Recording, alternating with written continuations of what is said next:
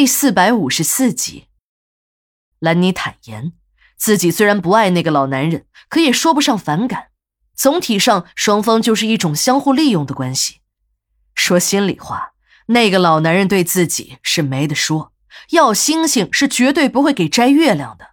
两个人虽然谈不上感情，可毕竟自己是拿了人家钱的，还用那些钱救了自己母亲的命，让自己的弟弟上了大学。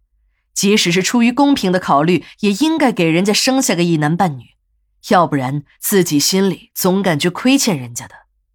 每当有人在阿军的面前提起爱情和孩子的话题时，他的心里便是一阵阵的痛。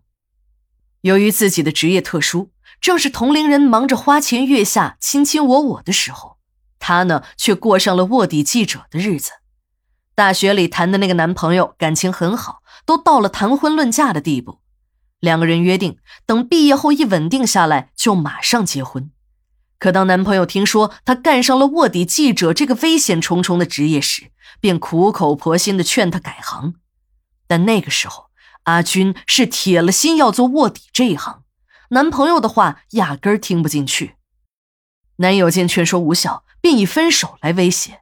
可两个人最终还是把威胁弄成了现实，真的分手了。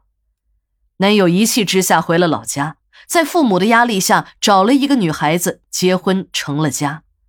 本来还想着能有挽回余地的阿军，听到男友已经结婚的消息后，也彻底的绝望了。和男友分手之后很久，她都没有再交男朋友。等她发现自己慢慢的从那段感情中走出来时，十年的光阴也过去了。女人最为宝贵的十年光阴，她的感情是一片的空白。等她事业有成，回到了报社当编辑时，也有人给她介绍过几个男朋友，但都不明原因的吹了。现在她已经没有再谈男朋友的勇气。她也想有一个孩子，可现在年纪也不小了，连个男朋友都没有，还奢望什么一家三口其乐融融的生活呢？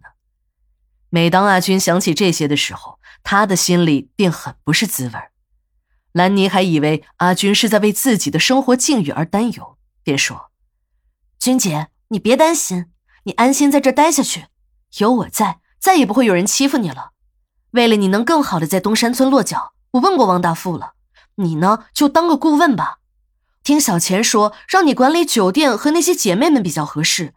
至于那个孙副经理，我早就看他不顺眼了，让他滚远点儿。”其实这些活儿啊，你也不用做，让小钱安排给别人做就好了。你呢，就挂个名儿，没事儿的时候我们一起聊聊天。阿军正想找机会接近这些小姐，没想到这机会就送上门了。兰妮竟然安排了他当小姐们的头儿，这可真是个绝佳的机会。阿军赶紧和兰妮解释，说自己愿意做这个工作，如果自己凭借兰妮的关系就什么都不用做，别人不服不说。自己没事做也闲得慌，兰妮看他坚持，便也同意了他的要求。和兰妮谈了好长的时间，阿军还在迷惑：自己进东山村是秘密进入的，自己和小芳一直在孙副经理的车子里，兰妮又怎么会知道呢？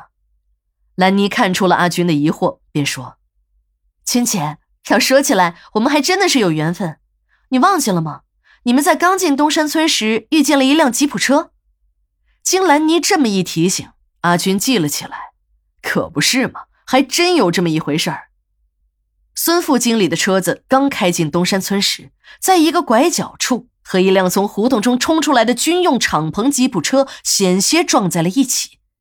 吉普车急刹车后，还有不少文件之类的纸片从吉普车中飞了出来。刚才还用一双色眯眯的眼睛盯着小芳和阿军两个人看的孙副经理，突然变得很紧张。立刻下车，来到了吉普车前。吉普车上坐着一男一女两个人，两个人都戴着墨镜，尤其是开车的那个男人，更是一身的戎装，迷彩服、迷彩帽，腰里还系着一条宽大的皮带，一支步枪戳在驾驶位前，胸前还捆着一排排的弹夹，脖子上挂了一个甜瓜手雷。当时阿军很奇怪。这都什么年代了，还有人开这种美式的老吉普？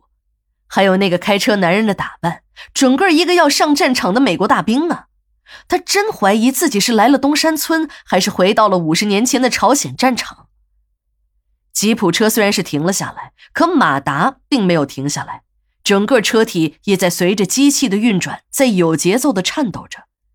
孙副经理刚一下车，这个男人便用枪一下子对准了他的脑袋。